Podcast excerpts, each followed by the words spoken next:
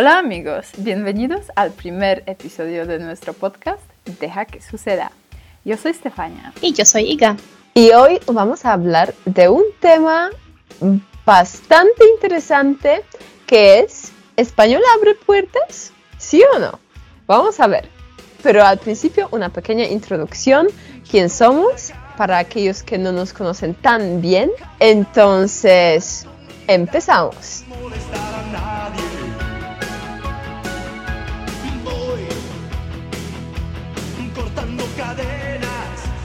Nos conocimos en la universidad estudiando lingüística para negocios, inglés con español. Y así empezamos en Polonia, en nuestro país de origen, y después estudiamos en España, hicimos un intercambio lingüístico en Sevilla, en la Universidad de Sevilla, y allí pasamos un año. Después terminamos nuestra carrera en Polonia y luego nuestros caminos fueron a unos destinos un poquito diferentes porque tú empezaste con algunos proyectos muy chéveres, ¿no? Con la Unión Europea. Sí, bueno, bastante. De hecho, empecé con las prácticas eh, con un startup mexicano durante los estudios aún, pero sí, luego me fui a Hungría, a Jordania y a Portugal con unos proyectos de Unión Europea que, que, estaban de ecología, de design thinking for entrepreneurship, entonces como más de negocios, y luego uno de exclusión social que está pasando a los inmigrantes, entonces más un tema más social. Y luego me fui a México a estudiar y vivir para medio año allá. Y ahora estoy en España, sigo con mi máster, que estoy haciendo un poco, bueno, que cada semestre en otro lugar y ya, y nada. Mm, estoy también vendiendo las ideas para los videos musicales en Fiverr. Es como una página para los freelancers. Y en general, pues varios proyectos súper padres, súper creativos que me encantan y me dan mucha energía. Exactamente. Stefa es la parte creativa en nuestra amistad.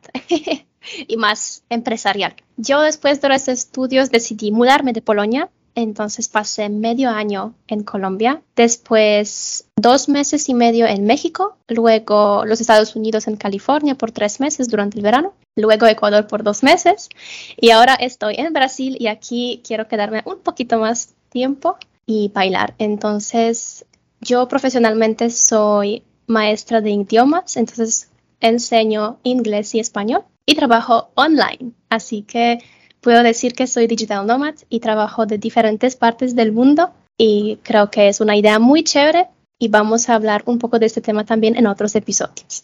Así que ahora nos conocen un poquito más y podemos empezar nuestro tema de hoy. Así que, primero que nada, una preguntita para ustedes.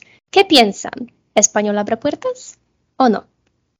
Porque en nuestra opinión, sí abre y abre muchas.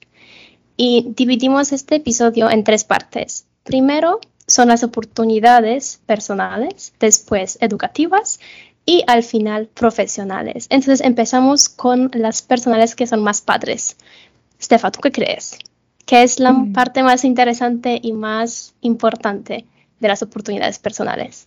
Bueno, hay muchas, como vimos, hay muchísimas a ver, hay, muchos aspectos, hay muchos beneficios personales que te lleva en general a hablar en otro idioma, ¿no? Pero en español, ya que tantas personas hablan español, pues lleva muchísimas, muchísimas oportunidades, como por ejemplo las relaciones que puedes tener mucho más profundas con las personas, no al nivel superficial que llegas con el inglés a veces, o sea, no siempre, pero para muchas personas es una barrera em, lingüística, ¿sabes? Hablar solo en inglés si, por ejemplo, son hispanohablantes o de otro idioma. Entonces, como pueden hablar sobre temas totalmente profundos, no sé, como religión, creencias, como psicología, como muchas, muchas cosas sobre los negocios. O sea, ahora estoy mencionando los temas que justo me pasaron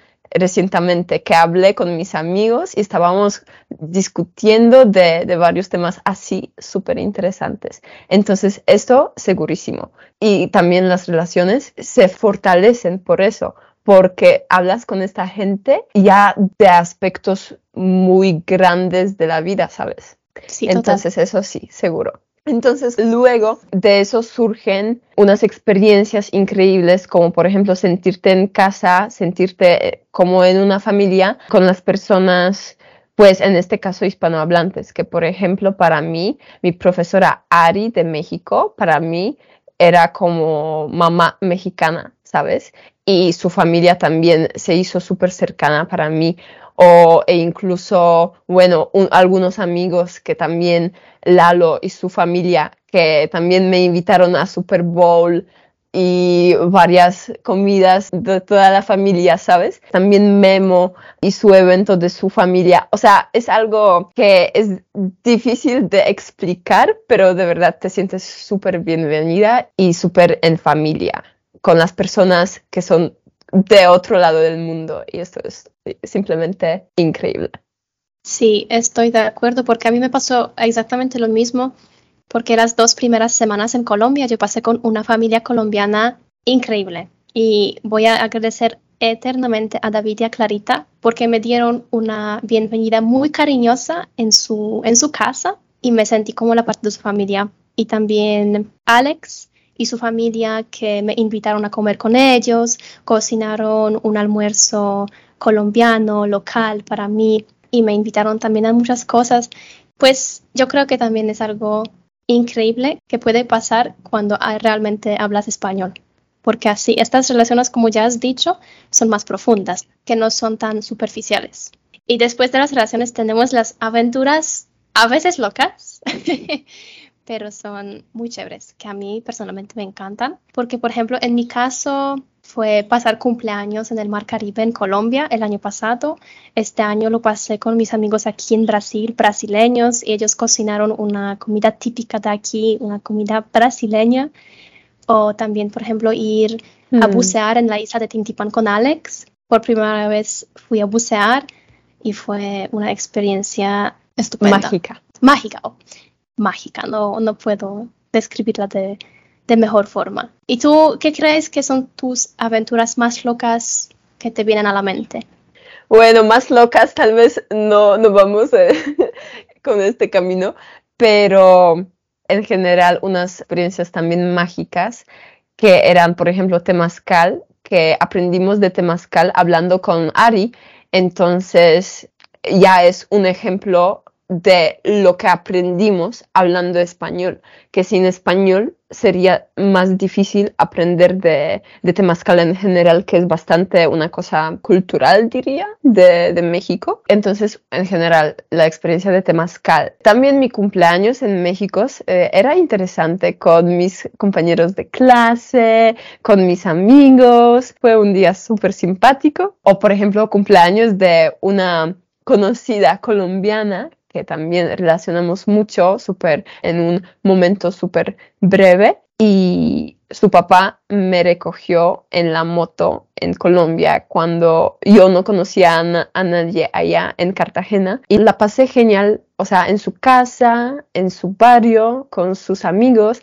entonces también era algo diferente, ¿sabes? Eso, que el idioma te lleva a unas experiencias diferentes. Sí, y también es algo que ya mencionamos en nuestro podcast polaco, pero tú dijiste una frase que me llamó mucha atención y me parece muy bonita, que el mundo es demasiado pequeño para tener amigos solamente de un país. Y creo que español te da la oportunidad para conocer muchísimas personas de diferentes lados del mundo que tienen la mentalidad diferente, o sea, tienen otro mindset.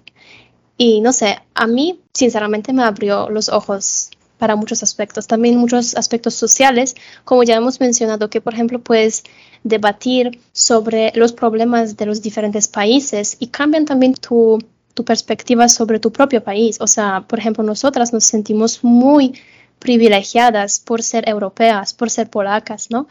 Porque nuestros problemas, claro que también son graves, ¿no? O sea, no, no podemos decir que un país tiene problemas más graves que otro, pero es otro grado, ¿no? O sea, por ejemplo, nosotras nunca sentimos los problemas, por ejemplo, con las drogas o... Pues narcotráfico o crimen organizado, para llamarlo así. Sí, entonces nosotras nunca sentimos estos problemas que pasan mucho en Latinoamérica, por ejemplo, con el narcotráfico, ¿no? Entonces, simplemente es otro grado de, de problemas. Y gracias a español, nosotras podemos hablar de estos temas con los nativos, con los locales, ellos pueden explicar cómo es esta cosa desde dentro. Y yo creo que con algunas personas no sería posible en inglés porque es un tema muy complejo y a veces es muy difícil explicarlo en, idioma extranjero, ¿no? totalmente. Pues entonces esto que te mueve las fronteras, te amplia los horizontes, el idioma y también abre una parte del mundo nueva que, por ejemplo, en Internet, que es acceso a los memes o entiendes más canciones o algunos libros que no están traducidos e incluso comparar. Es que imagínate que tenemos un libro que está traducido de inglés, está traducido a polaco, pero no a español, y es sobre Coca-Cola, pero en general son unos aspectos muy curiosos que se puede comparar y también leyendo, pues esto voy a mencionar ya con otra parte, parte educativa, pero sí, algunos libros que por ejemplo no están traducidos a polaco o a inglés, porque también es así, que hay libros en español que no puedes leerlos en, inglés o, polaco, pues estos libros también te abren los ojos en algunos aspectos,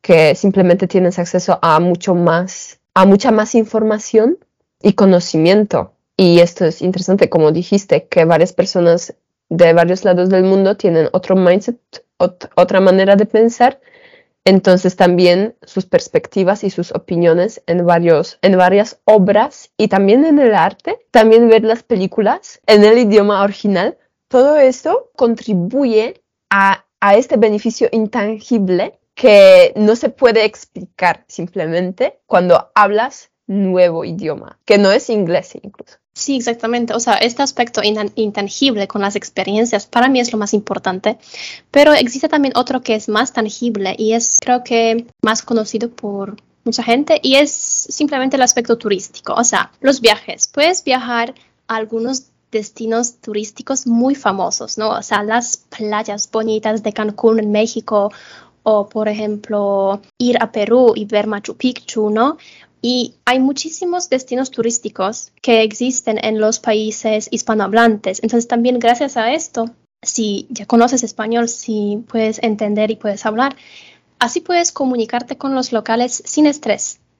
Simplemente hablando, te comunicas, ellos te entienden, tú entiendes a ellos también y no pasas por esta etapa de estrés, por esta barrera lingüística, ¿no? Es más fácil. Totalmente. Y también te tratan un poco diferente. O sea, porque ya hiciste el esfuerzo para aprender el idioma y ya te sientes más, más bienvenida, si se puede decir eso.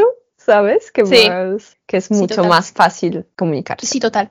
Entonces, de aspectos educativos que existen, por ejemplo, esos son los intercambios que hicimos las dos. Por ejemplo, un intercambio en Sevilla, donde realmente nos acercamos. Es que estudiamos la misma carrera, pero nuestra amistad creció en Sevilla realmente. Y luego yo me fui a Toluca a otro intercambio. Ahora estoy en Alcalá de Henares por Madrid entonces, tú estudias online con la Universidad de Barcelona. Entonces, brevemente para mencionar nuestras universidades hispanohablantes donde estudiamos, era Universidad de Sevilla, eh, Universidad Autónoma del Estado de México, Universidad de Alcalá y la tuya. Y la mía se llama OBS Business School y Universidad de Barcelona porque es una cooperativa entre las dos universidades. Y solamente brevemente como mencionar mi, carrera porque le parece muy interesante a muchas personas. Yo estoy estudiando la responsabilidad social corporativa y liderazgo sostenible, que es un, un nombre muy complejo, pero realmente es muy simple porque es el tema de la sostenibilidad en las empresas. Entonces, ¿cómo volver una empresa más sostenible. Y me parece una carrera muy interesante para muchas personas porque es un tema que es muy de moda ahora y porque te permite estudiar con personas de todos lados del mundo. Porque yo tengo otros estudiantes que son de Perú, de Uruguay, Colombia, México, España, de todo el mundo hispanohablante. Yo soy una de las pocas que no es hispanohablante del nacimiento, digamos así. Y también los profesores son, sobre todo de España, pero tengo también una profesora de Argentina. Entonces, eso es increíble también porque puedes conocer no solamente a otros estudiantes que estudian como tú, pero también los profesores que van a tener también diferentes perspectivas, diferentes mindsets, como ya hemos dicho, ¿no?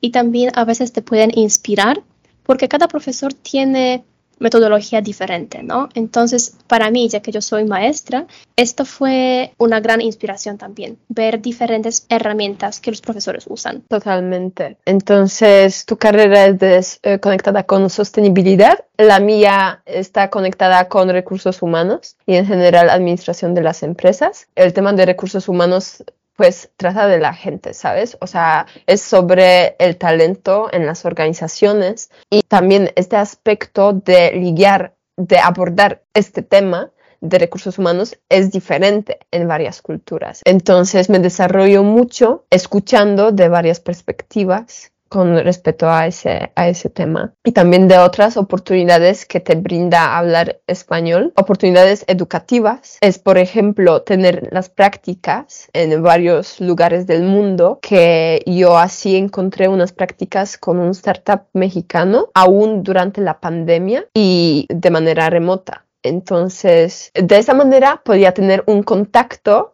con, con, la cultura latinoamericana, en este caso mexicana. Y también era súper padre, súper interesante. Eh, sí, exactamente. Y gracias a esto creas algunas conexiones, ¿no? O sea, con algunas personas. Y después algunas de estas relaciones pueden volverse muy útiles en el aspecto profesional, ¿no? Totalmente. Bueno, solo quería mencionar un poquito también de ese libro, que gracias a ese, ese libro en español encontré mi tema de mi tesis, que ahora estoy trabajando en, en mi tesis de máster. Y leyendo el libro en español, encontré esta palabra que es nomads, este concepto, que es un poco otra cosa que nómadas digitales. Y así empecé a trabajar en ello. Entonces, también es un ejemplo cómo te abre las puertas que tienes acceso a, e incluso los conceptos, que por ejemplo en polaco aún no existe nada sobre, sobre ese tema en polaco. Entonces esto muestra el nivel de nuevo conocimiento que también puedes aportar a otra cultura, o sea, a tu cultura, a por ejemplo al mundo polaco parlante o lo que sea, lo que se llame eso, que nunca usé esta palabra, ¿eh?